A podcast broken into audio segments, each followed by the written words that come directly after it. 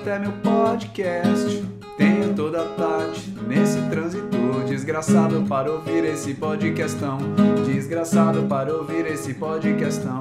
Meu escritório é na praia, mentira não é não, eu tô aqui na cidade grande. Meu escritório é na praia, mentira não é não, eu tô aqui na cidade grande.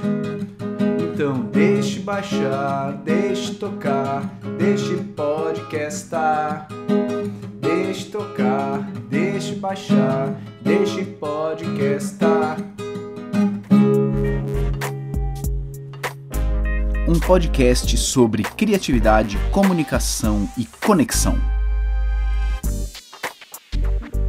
Alô Brasil! Alô Brasil! Mauro Fantini falando e esse é mais um episódio do Nota 6. Esse podcast é tão ouvido por quem assistia os desenhos do Snoopy, do Woodstock, do Charlie Brown e de toda a turma. Seja muito bem-vindo se você assistiu Snoopy, se você assistia Caverna do Dragão, se você assistia Smurfs, ou aquela versão dos Smurfs debaixo d'água, que eram os Snorkels. Quem lembra disso, hein? Dos Snorkels, desenho ruim pra caramba. Obviamente, uma cópia dos Smurfs debaixo d'água. Hoje, o episódio do Nota 6 tem dois convidados de peso. Dois convidados intelectuais, dois convidados. Olha, aqueles que, que ficam falando e você fala, puxa vida, que pessoa inteligente. Os dois convidados de hoje do podcast Nota 6 são Cláudio Tebas e Christian Dunker. Quem são essas pessoas? Cláudio Tebas foi um mestre palhaço meu, é, até hoje virou amigo, colega, a gente faz bastante coisa junto. E é palhaço, ele trabalha em empresas, é, ele fez por muito tempo parte do Jogando no Quintal, foi um espetáculo revolucionário de palhaços improviso, e é um, um grande estudioso da escuta. Escuta como uma ferramenta de conexão e comunicação. O que, que o palhaço precisa fazer quando ele está num espetáculo, quando ele está trabalhando num evento corporativo, o que, que ele precisa fazer para escutar o público como é que a gente escuta outras pessoas, escutar de verdade, né? Que é diferente de só ouvir. Como é que a gente escuta? Então essa é uma, uma pesquisa muito importante na vida do Cláudio. Talvez você conheça, talvez não. Se você não conhece, vai no YouTube. Olha, raramente eu falo pra você parar o podcast para fazer alguma coisa, que eu quero que você fique aqui. Mas esse aqui vale a pena. Se você não conhece, vai no YouTube e procura uma série de vídeos do Cláudio Tebas chamada Fala que eu não te escuto. Fala que eu não te escuto. Essa, essa série é maravilhosa, eu já vi centenas de vezes eu sempre dou risada todas as vezes. Essa série é o Cláudio com o sobrinho dele passeando pela cidade, fazendo perguntas absurdas para as pessoas e as pessoas simplesmente respondem de um modo. É, elas simplesmente não escutam as perguntas e respondem de um modo sem noção. Por exemplo, ele para ali no, numa portaria de um. uma espécie de um condomínio, fala: Tudo bem, a gente é, vai ali na, na, fazendinha, a gente vai torturar uma idosa, como é que a gente chega lá? E aí o, o responsável, o segurança, fala: Ah, você pega a primeira direita e vai lá. Ah, tá bom, obrigado. E, e, ele vai fazendo sequências e sequências desse tipo de, de interação, mostrando uma completa falta de escuta que, que existe. Não vou dizer assim, existe nas pessoas, né? Porque parece que a gente não faz, não faz parte, mas que existe no nosso, uh, no nosso ambiente em que a gente vive. E é demais, ouve lá, fala que eu não te escuto. E o Christian Dunker é um psicanalista que basicamente ouve pessoas, né? Tem precisa escutar as pessoas, escutar as angústias, os medos, as dificuldades e ajuda as pessoas fazendo psicanálise. O Christian tem um canal no YouTube muito famoso justamente sobre psicanálise, psicologia e, e, e afins. E também se interessa muito pelo papo da escuta, Afinal de contas, o psicanalista precisa escutar lá o seu paciente que está chegando, ele não sabe de onde, ele não sabe como, ele não sabe por quê. É, mesmo que seja o mesmo paciente que ele já conheceu na semana passada, é, é um novo paciente. Eles falam bastante disso sobre como é que eu escuto a pessoa como se fosse a primeira vez. E olha só que interessante, porque que o episódio de hoje vai conversar com o Cláudio Tebas e com o Christian Dunker. Porque o Cláudio e o Christian juntaram suas forças, tipo Vingadores, e escreveram um livro que é O Palhaço e o Psicanalista. Como escutar os outros pode transformar vidas. Olha só essa junção, hein? Um palhaço e um psicanalista. E aí, nesse livro, eles tratam de, de muitos pontos de vista sobre a escuta. Vou ler alguns aqui, alguns temas abordados que, que tem aqui no livro. É, sete regras para ser melhor escutado. A potência do silêncio. Simpatia não é empatia. Maravilhoso. A arte cavalheiresca de escutar uma reunião. Arte de perguntar maneiras práticas de domesticar o abominável que existe em você. A escuta em ambiente digital. Olha só que incrível. Escutando chatos fascistas e outros fanáticos. O líder escutador. O líder escutador. E tem vários outros temas aqui no livro.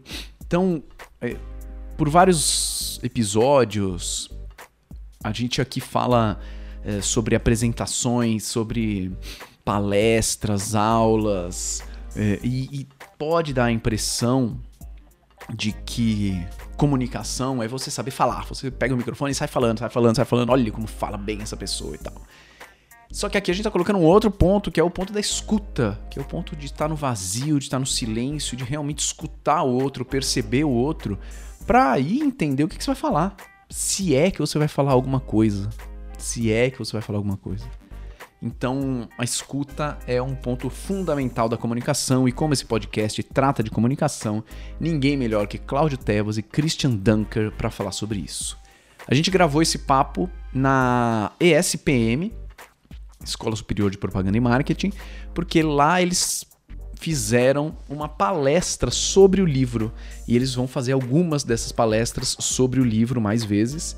Então eu fui, vi a palestra e depois a gente gravou esse bate-papo para o Nota 6 que você ouve agora. Foi.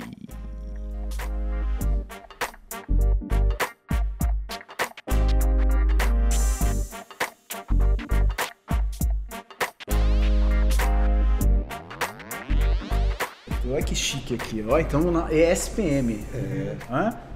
É a escola superior é. propaganda é. marketing. É. ESPM. Não é a escola inferior. Não, nem a escola. nem a escola mediana. A escola superior de propaganda e marketing, com Cláudio Tebas, que já é habitué, habitué. do Nota 6, é. e Christian Dunker ou Dunker? Olha, em alemão se diz Christian Ingolenz Dunker. Mas Dunker, em alemão, é agradecer. Eu gosto mais de Dunker. Dunker. Ah, que legal. E você, você é capaz de repetir o que ele acabou de dizer. Sim, sim. É, Christian Dunker. Você sabia? Não sei, cara, sempre soube. muito bem. Por que a gente está aqui na ESPM? Porque o Christian e o Cláudio acabaram de fazer um espetáculo, uma palestra, um show, né, uma mistura de tudo isso inspirado no livro que vocês escreveram, que é O Palhaço e o Psicanalista. Cláudio Tebas é palhaço e o Christian é psicanalista. Isso. Como escutar pessoas e transformar vidas. Como escutar pessoas e transformar, vidas. Olha, chegou uma água. Aqui. Sabe que eu passei a gostar muito desse título? Eu é? tava em crise falei com você, eu passei a gostar porque eu acho que ele é muito honesto. Eu acho também. No começo você engripou com ele, Engripei. ele queria mudar até a véspera é, do lançamento. Tava engripado mesmo pensei na minha cabeça, no entrevistador é legal saber, né, das coisas e tal, para poder entrevistar as pessoas, ler o livro, né, essas uhum. coisas assim. Mas como esse podcast ele é nota 6, não é nota ele 10. É superior. Exato, é superior. Exatamente. É, não li. É. Né? Li o começo, na verdade, eu li, então, enfim, mas não li o livro. E aí eu vinha pensando, pô, que vergonha, né? Não li o livro dos casos, vou entrevistar os caras sem ter lido o livro. Mas aí agora já mudou a minha ideia por ter visto vocês falando sobre o vazio, sobre o preenchido e sobre é, o inteiro. Qual, é que é do preenchido inteiro e que você falou, Cláudio, Christian, e o que, isso tem a ver com escuta? Eu acho que são condições muito importantes, né? acredito que para a psicanálise também. Né? É, porque se você chegar com tudo dentro, precisa mais nada, não precisa nem do outro. Né? O braço não precisa nem de plateia, precisa, gente, já, já, tenho tudo. Vou, vou rir de olhar para o espelho e rir de mim mesmo. Então, é, você vai preenchendo a sua mala, né? E a sua mala que te deixa mais inteiro, mas a mala está fora de você, assim, sabe? Você está vazio para receber mais coisa. Então, a escuta ela depende desse vazio. Né? Toda consulta, você tem que. Tem um tempinho entre uma e outra? Tem às pra, vezes não. pra assim, às vezes não. esvaziar, não. É, a gente vai aprendendo a fazer essa transição, né? É, de forma assim abrupta e concisa, porque é de fato o início da próxima escuta que renova a anterior, né? Você olhar para o paciente e é a primeira vez na vida que você está recebendo aquela pessoa, seja a última sessão, seja a primeira do tratamento. Né? Isso é uma regra da gente se esvaziar em relação ao que a gente sabe do mundo, que a gente sabe daquele próprio caso, daquele paciente, para conseguir escutar pela primeira vez. né? Achei Mas a- incrível essa coisa da primeira vez. é, a, a psicanálise é um- é uma experiência com negativo, né? Então ahn, a gente tem a importância da falta para o nosso desejo, a gente tem a importância da perda para a constituição das nossas identificações, das nossas filiações, a gente tem a experiência do nada como uma experiência de desintegração de si, né? E que constitui os nossos objetos. Mas a gente tem o vazio também como uma das figuras mais importantes da psicanálise, pelo menos na psicanálise do Lacan, né? E, e- e esse vazio ele tem uma curiosa inspiração oriental. Né? Lacan começa a ler a poesia chinesa, começa a se interessar pelo, pela, pela filosofia né, do Confúcio, e ele, ele traz uma ideia muito interessante, eh, que é uma leitura do yin e yang, né? que todo mundo conhece e geralmente está associado com princípios duais, né? o positivo, o negativo, masculino e feminino. Mas o Lacan lê esse signo dizendo assim: o mais importante nele é o traço que separa os dois. Esse traço total quer dizer o vazio mediano central. Então, só o vazio mediano central. Ou seja, é o vazio de sentido, né, de significado, que cria todas as polarizações, todas as oposições, todos os, todos os sentidos possíveis. Se você quer renovar sentido, você quer mudar a sua posição radical com relação ao que, que é a significação, o sentido da vida, por exemplo, você tem que fazer a experiência radical do vazio mediano central. Você sentiu que ao fazer o livro você ficou mais inteligente por conviver com o Christian? Muito, já falei para ele. É. E fico feliz que tem parte do livro que vai achar que fui eu que escrevi, né? então eu fico pagando, né? Não, mas é muito mesmo, já falei para ele muitas vezes. É, é, eu aprendi uma pancada de coisa. Eu já fiz uma conta, nunca te contei essa conta. Que para eu ler tudo que o Christian já leu, eu preciso de mais quatro encarnações. é cinco, mas se eu correr, mas para alcançar ele não pode nascer leitor nas próximas. Tem que Sim, ler claro. caras no máximo. Hum, tititi. É, tititi. Legal. Eu fiquei com uma pergunta de fazer uma pergunta para você. Faça. Que é essa coisa do vazio é, e como é que renova, você vai em hospital, Aham. sai de um quarto e vai para outro. Não é o outro quarto que renova o seu vazio? É. É. É a, é a porta. Às vezes a gente sai carregado de alguma coisa de um quarto. É, a criança expulsou a gente, de brincadeira, né? Expulsou porque a gente tava, sei lá, é, Bagunçando. vai, bagunça, ah, vai embora, não, não, que é isso. E a gente sai nessa energia. Ai, ai, ai, ai, ai. E, tal, e, e a gente leva essa energia pro, pro outro, mas com possibilidade de que seja alterado, né? Por um. Pode entrar! Ou de repente, entra logo! Já, só isso já, já muda, né? Aí quem tá lá tá escuro, tá cheiroso, tá cheio, tá vazio, criança já me conhece, tá com medo, lembra do jogo da semana passada. Às vezes tem isso também. E capaz de lembrar mesmo, a criança lembra. Tem, é, às vezes tem isso. Mas olha a importância das primeiras comunicações, né? O tom de voz, a atmosfera, né? Tem um psicanalista que escreveu um livro inteiro sobre como as pessoas se comportam na- no hall de entrada. Como elas tiram o casaco, como elas põem o óculos, como, tira o cachecol. Nossa, que Caraca. Meu, como é que chama o livro? Eu vou querer ler isso. É cara. escutando com o terceiro ouvido.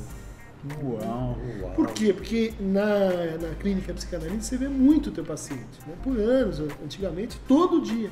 Então as pequenas nuances, assim, hoje você chegou com o olho um pouco mais fechado e, e pressionou minha mão só um pouquinho menos do que a outra, elas fazem aquele Nossa. clarão do começou de novo. Nossa, que incrível. Caraca. É, eu tenho, gente tem um jogo, todo mundo acho que já jogou, Uhum. para aquecimento de grupo, parece que é o Iá, Iá. Aham. Você faz Iá, ele recebe Iá, manda Iá para você, a gente vai jogando Iá Uhum. um pro outro. E esse jogo tem muito a ver com isso. E é a primeira vez que eu penso como esse jogo ele reflete esses primeiros encontros. Porque a hora que eu passo Iá para ele, ele vai receber esse Iá dito dessa forma, com essa energia, receber, metabolizar e passar para frente. Uhum. E a gente percebe claramente na roda quem não está escutando, vai- já já está no IA automático, e aquele que se deixa afetar pelo IA do outro. Nossa. Não falei, mas é inteligente? Foi, foi. Você achou que você ficou mais inteligente depois de fazer o livro com o Cláudio ou menos inteligente? É, é que eu passei a confiar menos na inteligência depois que eu conheci Cláudio. Porque exatamente isso que eh, foi trazendo, né, foi vindo ah, do palhaço para assim, a prática da psicanálise, né, eh, como uma prática assim da, da- de humildade, uma prática do, do impro- improviso, né, e de um certo contentamento com o pouco, né, Hum. que você vê o pé, mas ele tá sempre como uma Magali, sabe? Que achou aquele pedaço de melancia que é o máximo que caiu ali na frente dele e ele tá. Uhul, agora vamos lá, né? Sim. Isso é, é um outro tipo de saber, né? Um saber é, que até o Barthes tentou estudar, né? Com o prazer do texto, é, o prazer da leitura, o prazer da escuta. É, tem muita gente que sabe escutar assim incrivelmente, mas que vai perdendo com o passar do tempo o prazer da escuta, né? De como a escuta é um jogo, né?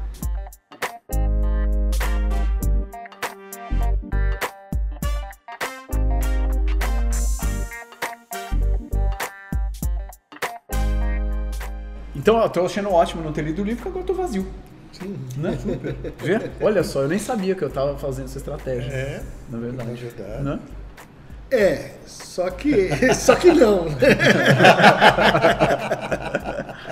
Porque toda a graça é você inventar uma coisa complexa com a ignorância, né?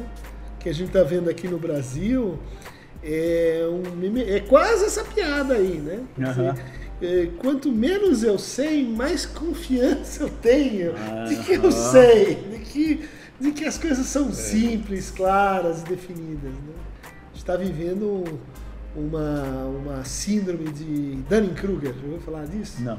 O cara fez experimentos né, mostrando que quanto menos, quanto menos o cara sabe sobre um assunto, mais ele acha que sabe. Ah, tô. Em comparação com aquele que mais Aham, sabe. aham. Aquele que Nossa, mais é sabe. real Tem um Acha gráfico, que ele né? sabe. Tem um gráfico, Eu o cara que mais sabe. Tem experiência subjetiva de quem sabe pouco, quem sabe menos, né? Eu trabalho com imunologia. Aí os meus alunos perguntam assim: professor, alergia à abelha, toma isso ou não? Aí eu sempre paro. assim, É. Então, é, depende. Não É. sei direito, porque segundo tá, o fulano. tamanho. eu- que- eu- os caras, mas responde de uma vez. Eu não consigo, cara. Eu não consigo responder de uma vez. Eu agora estudei tanto negócio que eu já tô mais confuso que antes, né? Não sei mais sim. responder rapidão, assim. Rapidão é isso, né? Rapidão responde quem não sabe direito as coisas. Acho que o desafio é saber, mas em algum momento você se esvazia desse saber. Ele, tá, ele já não é nem que você sabe, já faz parte de você tanto que ele já está no corpo, assim, Aham. sabe? É, Então você está sabendo, mas Não como você- um bloqueio. não, é não como bloqueio, como um bloco de informações, assim, né? Você está ali. Aquilo faz parte. Eu conheço a corpo, membros e, eu- e esse conhecimento que eu tenho. Né? Vocês escreveram bastante sobre é, escuta. Depois queria chegar nos 4 Hs da escuta, que eu achei muito interessante. É, mas queria saber de vocês se tem alguns momentos que vocês se percebem assim, meu, eu não tô, eu tô com a menor disponibilidade de escutar. Muitos. Ah, acho que Muitas, bastante mesmo. Tipo, ah, dependendo da pessoa, dependendo da hora, dependendo do estado de canseira, aí você, a pessoa que quer contar do detalhe, você não quer saber detalhe, mas me fala, me, me fala tudo que eu preciso acabar com esse assunto, né? Muitas vezes, né? Acho que o desafio nesse momento, falando por mim, é você conseguir ser honesto o suficiente, sem magoar a pessoa, para deixar claro que você não está em condição de escutar. Para criar um campo de escuta verdadeiro. Senão você finge que está escutando, a pessoa finge que está falando, você está só de saco cheio.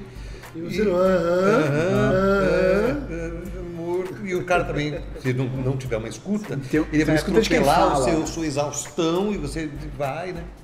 E porque tem uma exaustão da escuta. Né? A gente que escuta pacientes o dia inteiro, Aham.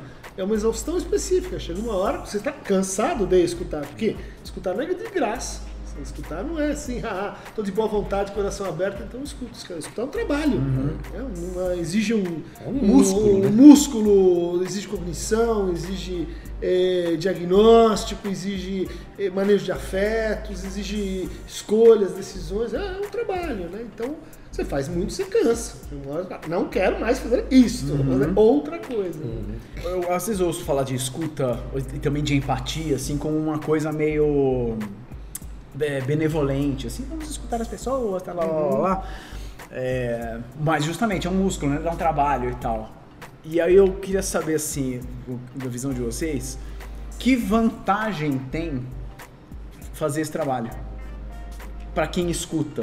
Cê- é, é claro que o outro é, talvez se sinta melhor e tal, mas pra quem escuta, por que eu vou me dar o trabalho de fazer isso? Já que é, é mais fácil não fazer, né? É mais cômodo, é mais automático, talvez. É, ganho com isso. Olha, Eu- Fala, fala, Eu fala. responderia em três, tem três níveis. né? Acho que tem um, um nível ético mais fundamental, né? Que diz respeito ao, ao seguinte, né? O quanto você quer dessa vida? Né? Quanto você quer tirar dessa vida? Quanto quer, você quer fazer essa vida eh, realmente valer a pena? né? Isso tem uma relação direta com até onde você leva as perguntas fundamentais. né? E onde você leva as perguntas fundamentais é até onde você aguenta escutar a verdade. A verdade do seu desejo, a verdade da sua finitude, a verdade do seu amor, a verdade das coisas que importam.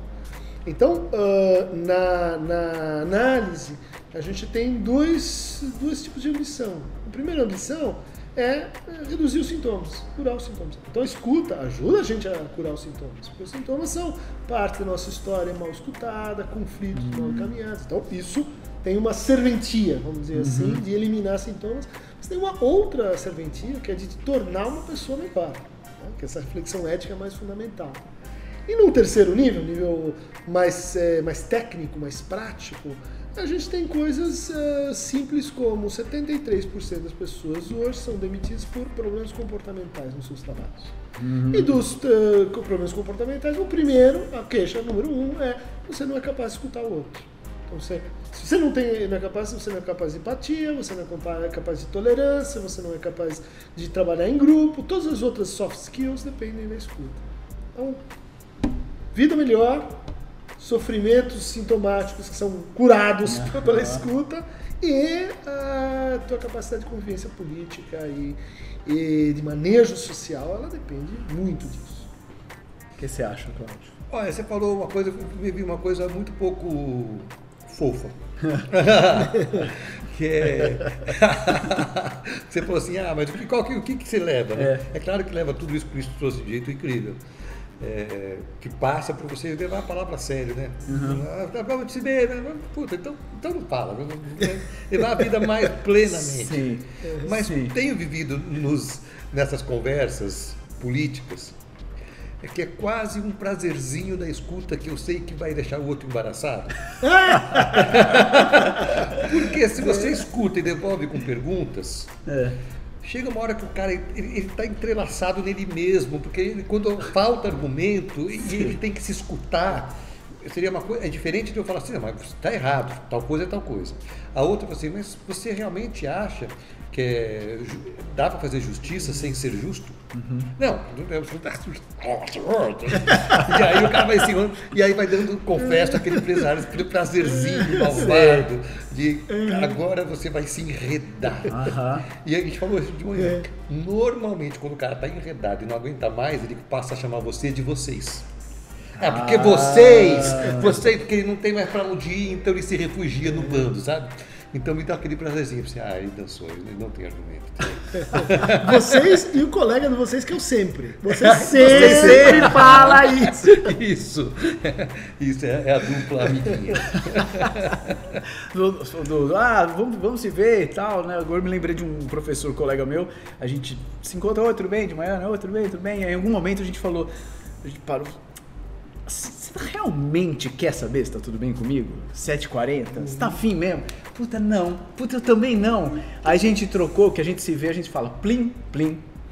É isso, a gente fala plim só. Que é assim, eu reconheço que você tá na minha frente, tô te vendo pela primeira vez no dia, mas assim, honestamente, eu tô com sono demais pra saber se, Pra você saber se você tá tudo se bem. tá tudo Muito bem. bom. Eu não tô afim. Aí a gente se dá melhor assim agora. A gente.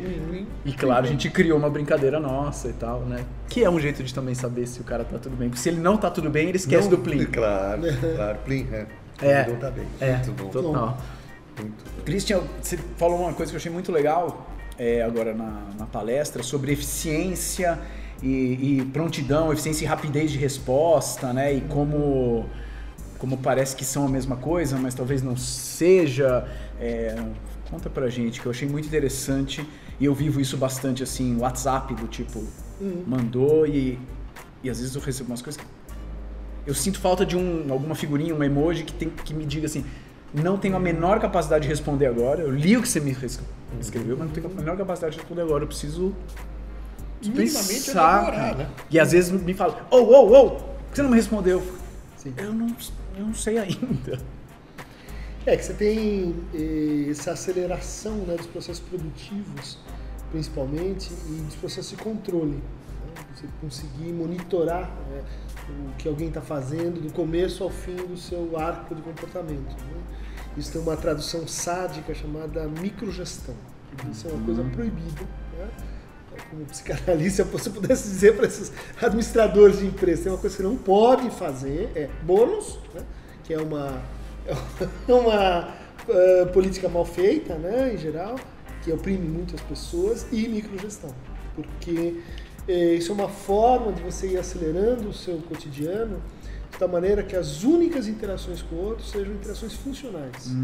Interações funcionais são aquelas em que você pode saber o que está sendo esperado de você e reagir a uma, uma, uma demanda mais ou menos pré-estabelecida. né? Então a gente vai produzindo mais porque a gente vai falando menos, a gente vai se escutando menos, a gente vai se transformando mais o quê? Em máquinas. Aí quando você quebrar, tira, põe outro. Exatamente. Suga até o fim. Suga até o né? fim. Faz você trabalhar jornadas né, infinitas de, eh, de, de, de- de trabalho e usa o sofrimento para aumentar a produtividade. Vou te demitir se não entregar. Quer dizer, isso tudo é uma, é uma, uma máquina né, que faz, eh, uma máquina, máquina social, que faz a gente, eh, vamos dizer assim, ficar muito sensível a coisas que tiram a gente do previsível tiram a gente da rota, tiram a gente da caixa, tiram a gente do senso comum. né? Essas coisas elas são assim caras, elas são coisas que são imediatamente percebidas como um problema, um erro, né? É, e, e que ao mesmo tempo são essência torna a vida mais interessante, mais rica. né? Então a gente tem um tem um paradoxo. né? Quanto mais eficaz, menos escuta. Quanto mais eficaz, menos interessante. E essa microgestão, ao, meu ver, também não tem uma coisa de, de impor, assim, quem tá microgerenciando o outro, de impor, você tem que fazer desse jeito, que é o Sim. jeito que eu acho que tem que ser. e falar desse jeito. Aham. né? Por que, que eh, você tem uma epidemia de autismo, mutismo seletivo, uma série de síndromes ligadas ao que? Ao fato de que a gente fala menos, inclusive com as nossas crianças, e entre si. A gente escreve. Acham que, não, eu tô no WhatsApp, estou falando. Não tá falando, amigo. O WhatsApp é outro tempo, outra enunciação, é outra interação, sem face, você ficou pequenininho. A gente se engana, a gente acha que é a mesma coisa, e aí você tem perdas né, substanciais para a subjetividade. Solidão aumenta, tédio aumenta. Fiz um trabalho ano passado para uma empresa, não vou falar obviamente qual. Estava te ouvindo falar assim, nossa, é o jeito que eles funcionam. É muito rígido, processo é, estreitíssimo, assim, não exige que você minimamente seja você, seja apenas um despachador de, de coisas que chegam e vão, chegam e vão. Um nível de sofrimento enorme das pessoas e para que esse processo seja mais radical ainda, eles incentivam uma enorme competição entre um e outro, porque você sabe que se você falhar, eu pego o teu lugar, é o tempo inteiro. E avaliações o tempo inteiro, de um com o outro. E aí, no trabalho que a gente fez com eles, levantaram, assim, puta, talvez fosse muito bom para a gente descompressurizar, a gente fazer uns happy hour, por exemplo. E uma das moças falou assim, não vou nunca em nenhum happy hour daqui, porque eu sei tudo, tudo que eu disser aqui vai ser usado contra mim. Uau. Então Ou é seja, esse. não, não tem acostamento na vida. Não né? tem. Não tem, não tem arte, né? É. não tem eh, parênteses, né? não tem eh, descontinuidade. Não tem Você falou da escuta- hospital. né? É, você falou da escuta como um, um lugar de ou- uma outra temporalidade, né? Sim. E que não acompanha isso, né? A mensagem, a avaliação e tal. Só que você tem assim, isso é muito funcional para eh, formas de labor mais eh, simples. né? Por exemplo, quem está sofrendo muito é quem trabalha em call center. né? Oi, caiu que, é, que eu acho que é o máximo desse gerenciamento. Mas aí a pessoa vai se formando nisso, ela vai, vai subindo e chega no nível gerencial de diretoria em que ela tem que escutar o outro para tomar uma decisão. Porque tem a filial lá, um quer, o outro não quer, a coisa vai virando cada vez mais política. E aí você vê as moscas caindo, porque você não formou ninguém capaz de escutar o outro. É só guerra, pau, quem perde? A empresa. É, Daí a empresa vai procurar o Tebas e dizer, Tebas, Aham. como a gente faz para se escutar aqui agora, né? Totalmente isso. Se todo mundo lê o seu livro, você fica sem, sem emprego. Se todo mundo lê meu livro, É. ah, tem, que, tem que alguns entender, outros não.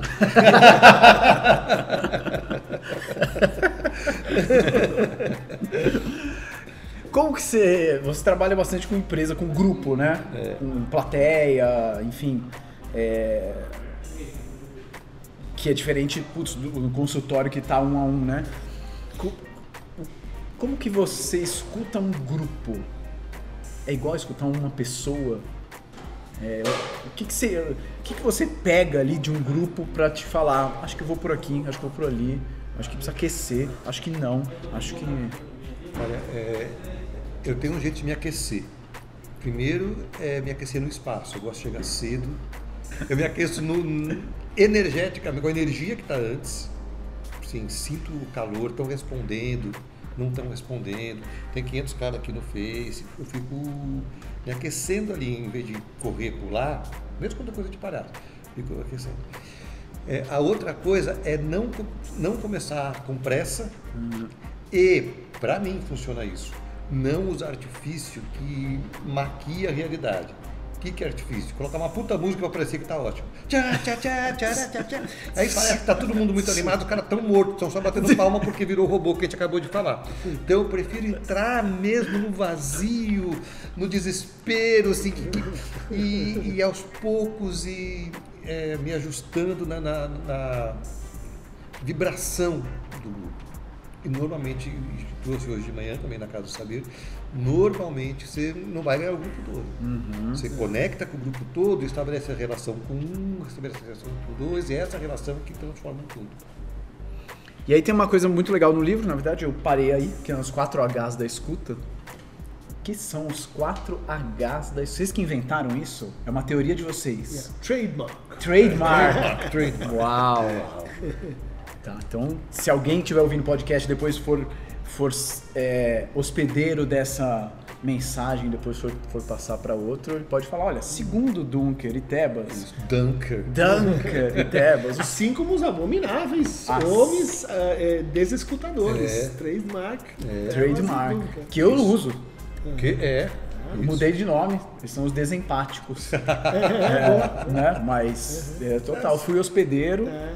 E, mandou para o universo. Mandei para o universo, mas segundo Tebas. Né? Olha, foi, eu lembro muito bem do dia. Foi numa conversa, a gente teve algumas conversas a respeito.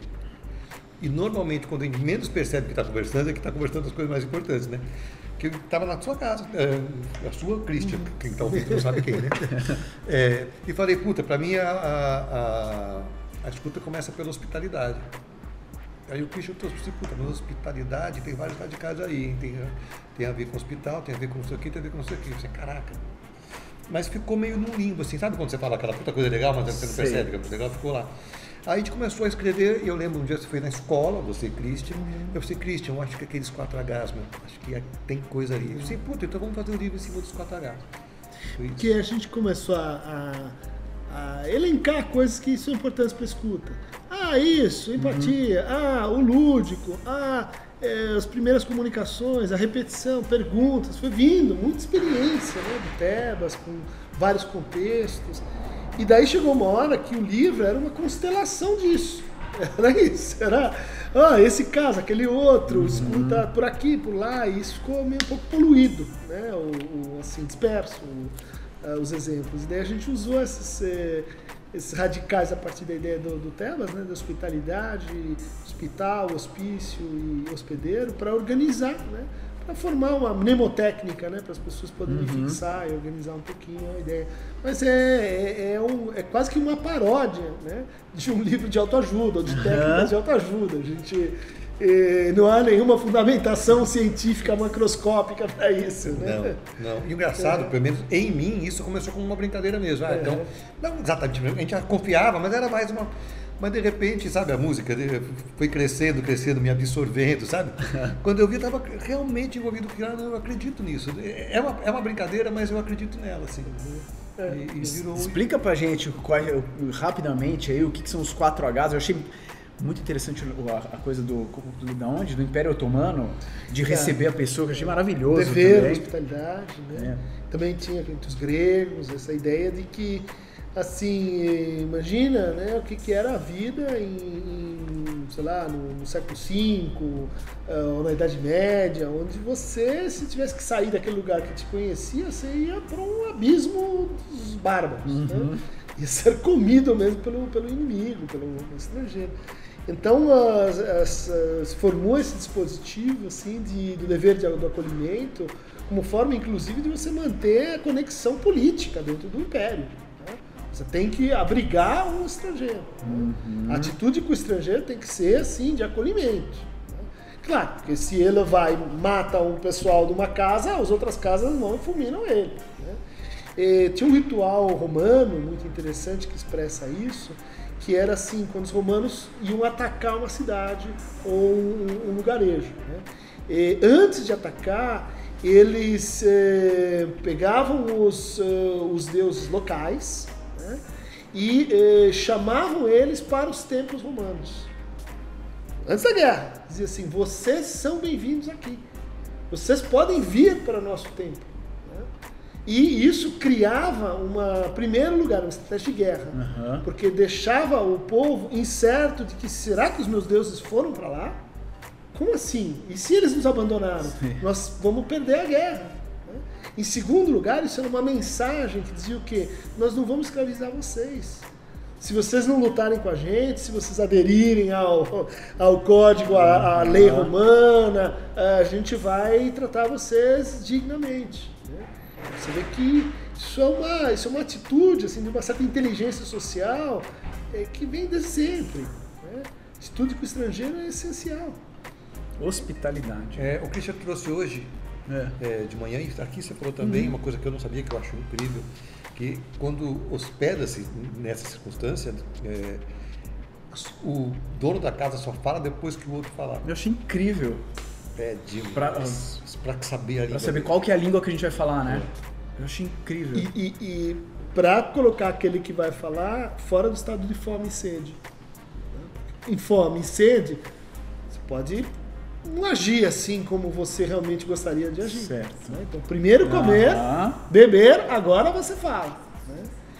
E que tem a ver com o segundo H, que é o hospital. Né? Quer dizer, no momento que você você está com outro, a partilha vai evoluir para o que, que vamos fazer juntos. Né? Nos amamos, não nos odiamos, então vamos fazer o que juntos? Vamos descobrir não, o que, que é o problema, o que, que é o sofrimento, vamos fazer um diagnóstico né?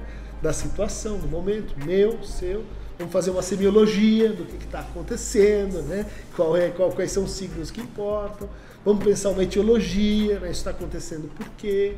Vamos pensar uma terapêutica, então uma ação sobre isso. Né? É toda a estrutura da clínica, né? que está tá na escuta da gente espontaneamente quando a gente vai para o momento hospital. Quando isso vai se aprofundando, né? assim, meio que espontaneamente a gente vai se aproximando do outro, vai se confundindo com o outro, vai se vai puxando a nossa própria loucura. Daí vem o hospício. Que aí vocês até explicam no livro, né? O hospício, não, peraí, ó, deixa eu só explicar esse termo. É, hospício não é um manicômio, o hospício não é como aham. É. conjunto de, de, eh, de- de silenciamento da loucura, mas justamente de trazer a loucura para a fala, né? De deixar a fala, escutar a loucura que acolhimento e expressão, né, mesmo dela, assim, de- de- dela loucura dos dois, assim, quando, que um- quando encontra, se houve acolhimento e se houve Aham. é, cuidado, acaba misturando essa, um pouco os dois, né, e aí que E as loucuras diferentes. Né? É, como dizia o Lacan, a loucura é, é o limite à condição de liberdade humana, um universal humano, não é um desvio. Então, se você quer ir para a verdade do, do, que, do que nos reúne, tem que pôr a loucura na mesa. Agora, é claro que isso pode terminar mal. Pode ser. É por isso que as pessoas têm medo de escutar, porque tem o risco de terminar mal. É, O que, que você vai fazer com essa loucura? Mais sintomas ou é, uma, uma obra de arte, ou uma, uma transformação na sua vida, né? É, ou no mundo? Então é isso que determina né, quando que a gente, até onde a gente aguenta escutar e de onde que a gente, vamos dizer assim, para de escutar e se torna hospedeiro daquela experiência que passa adiante. Que é o quarto H, Que o é o quarto hospedeiro. H, o hospedeiro. né? quer transmitir mesmo, né? Acho que a experiência do palhaço, é, ela acontece muito nessa sensação de, de- de- a experiência ela, de um quarto. é, você falou isso agora. Você sai do quarto, você continua com aquele quarto. Ela vai ser transformada quando você encontra com outro. Mas quando você encontra com outro, você já traz algo daquele outro quarto com essa experiência. Então, e acho que na psicanálise também. Eu- Faz uma vez por semana, mas a ficha cai depois. né? Você traz o livro, que nem o, o House, o seriado. Que quando ele está longe da situação, ele tem o estado. Né? É porque está ali dentro dele. Né? Fiquei pensando bastante em educação, né? De qual que é o ambiente que você cria ali. Eu trabalho numa sala de aula, né? Qual que é o ambiente que a gente precisa criar para depois criar vários hospedeiros também que vão pegar a mensagem e replicar depois para outros lugares, né? Mas também se não for hospitaleiro, talvez o cara não- também não, não esteja afim, né, de fazer isso. E me lembrei do hospitaleiro, da hospitalidade, essa coisa, do- a coisa da, da palavra, de receber o cara em casa e ficar vendo qual que é a primeira palavra que ele vai falar, eu achei maravilhoso. É maravilhoso. E eu me lembrei de uma vez que a gente estava no hospital, a gente chegou no corredor do hospital, no GRAAC, e aí passou uma menininha, e ela estava dirigindo meio com uma bicicleta, um triciclozinho de, de uns adesivos de bombeiro, era vermelho, e ela... Ué! Aí ela brecou, viu a gente, três palhaços, nem deu bola, e seguiu. Ué! E continuou lá. E a mãe indo atrás dela, né? É, mas aí parou para conversar com a gente, e, e aí ela falou pra gente, ah, ela adora bombeiro, o pai dela é bombeiro. Eu achei, ai, que interessante, o pai dela é bombeiro e tal. E aí a mãe falou, e ele apaga o meu fogo. e aí era muito interessante, porque tava eu e mais duas palhaças, e ao dizer isso, ela destrava assim, ah, então a gente pode brincar disso. Ah, a gente pode falar disso. Então aí as outras duas palhaças já grudam nela. Aí, como é que é? Aí ele usa o uniforme em casa, aí ele desce A com o mangueira negócio. dele é É, total. E aí eu, no jogo, fica, gente, pelo amor de Deus, é hospital. Ai, para, não, porque eu sempre gostei de policial, ah, no Vida de People, não sei o quê. E- Total. Mas, claro que a gente nunca começaria com isso, né? Ah, meu pai, é, o pai dela é bombeiro. Ah, então ele apaga o fogo. Não faz o menor sentido. Mas uma vez que ela destravou essa- esse caminho, né? autorizou, né? Ah, você quer brincar disso? Ah, tá bom. Se quiser a gente brinca, não tem problema nenhum, né? Que, que é muito interessante de ficar tentando entender, né? Por onde que a gente consegue ir aqui, né?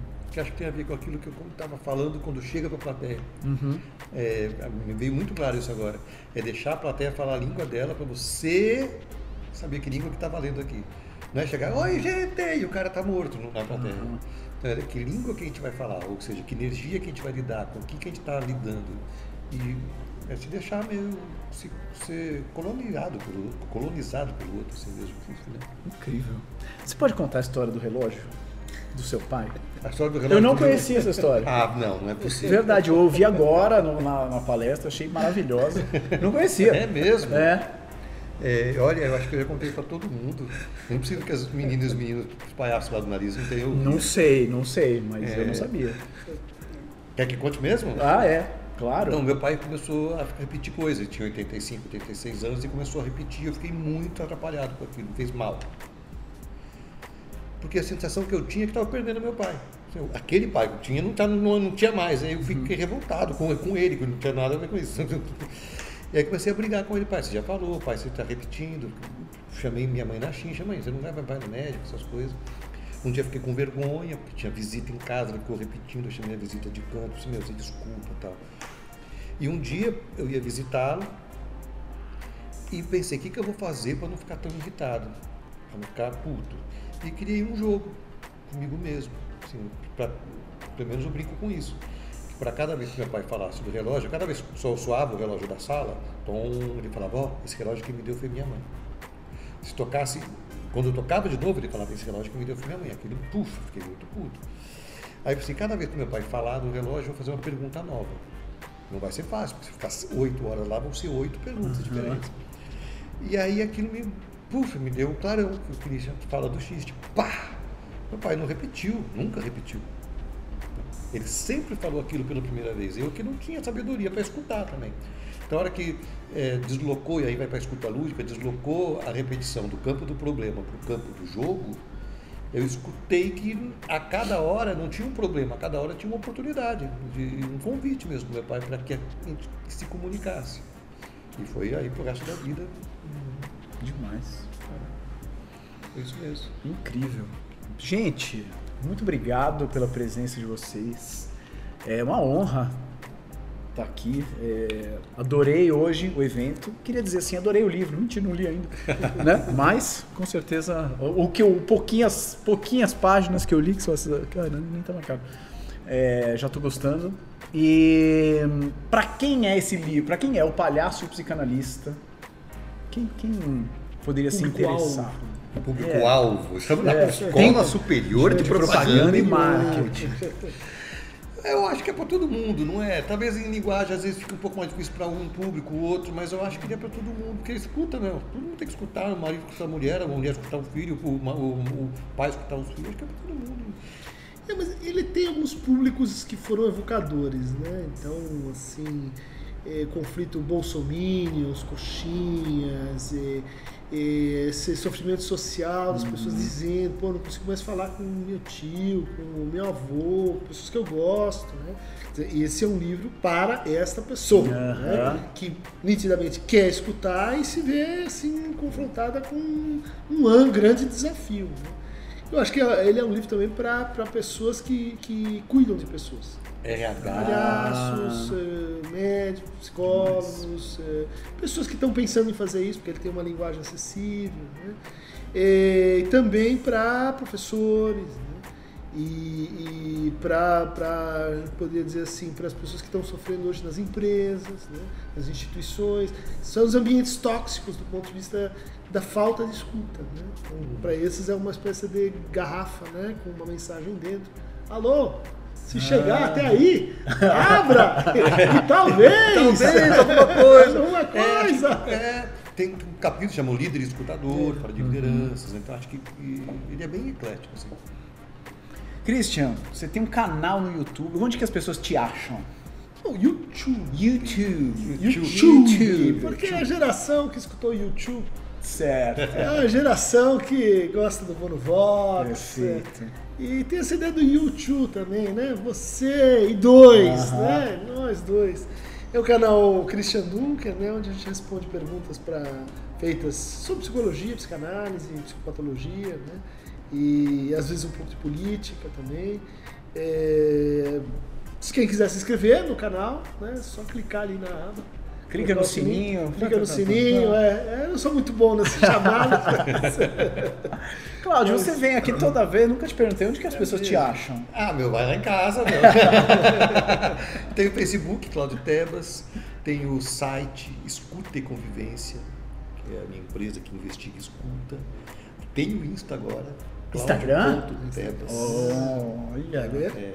E o meu canal no YouTube. E o Cristiano também que tem Instagram. Tem Instagram, Face, Tá. Twitter. Toda a turma. toda a turma. Toda a turma. Muito bem. Oh. Gente, obrigado. Obrigado. Bom, boa jornada aí. Eu não sei se vocês estão planejando em fazer mais dessas Tem uma, turnê, palestras. tem uma turnê. Tem uma turnê. Belo Tem uma turnê. Horizonte, Florianópolis, Curitiba. O- Amanhã estamos na virada política. Na virada É política. mesmo? É. Eu tô torcendo pra chegar na- no momento em que o YouTube vai abrir pra vocês. O, o YouTube vai abrir? Vai, vai, vai, vai, vai. Eu estou contando com isso, na verdade. Né? Muito bem. Muito bem, senhoras e senhores, esse foi mais um Nota 6 e nos vemos no próximo episódio. Tchau.